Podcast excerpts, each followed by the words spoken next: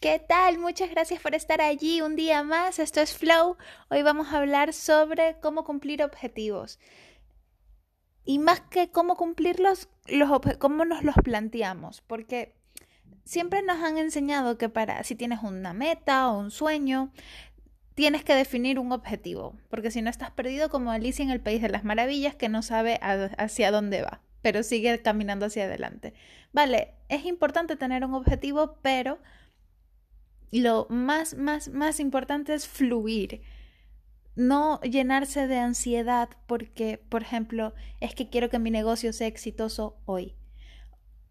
Mm, no sirve de nada em, el ponerse en ese estado. Hay que entender que todo es un camino y que este camino, normalmente el camino emprendedor es un camino de aventuras, donde siempre va a haber sorpresas en el camino que van a hacer que tengas que desviarte un poco de, tu plan original.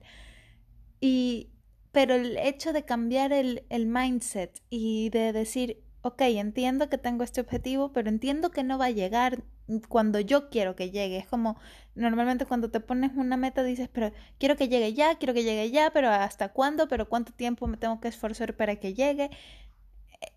El emprendimiento normalmente es un camino y nunca termina de llegar.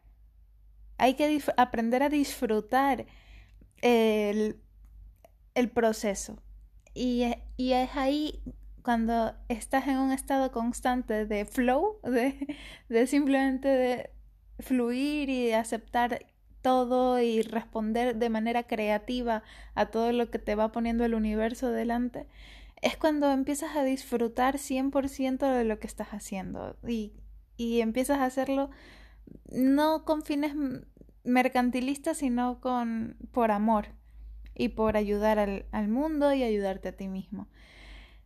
Así que esa es la lección de hoy, aprender de que sí, que está muy bien tener objetivos, pero que hay que entender que todo es un camino y, y que hay que disfrutar en el proceso. Eso es todo por hoy. Muchísimas gracias otra vez por estar ahí. Un besito.